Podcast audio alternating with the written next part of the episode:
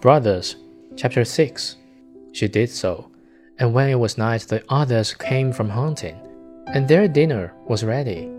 And as they were sitting at table and eating, they asked it, What news is there? said Benjamin. Don't you know anything? No, they answered. He continued, You have been in the forest, and I have stayed at home, and yet I know more than you do. Tell us then, they cried. He answered, But promise me that the first maiden who meets us shall not be killed. Yes, they all cried. She shall have mercy, only do tell us. Then said he, Our sister is here. And he lifted up the tub. And the king's daughter came forth in her royal garments with a golden star on her forehead. And she was so beautiful, delicate, and fair.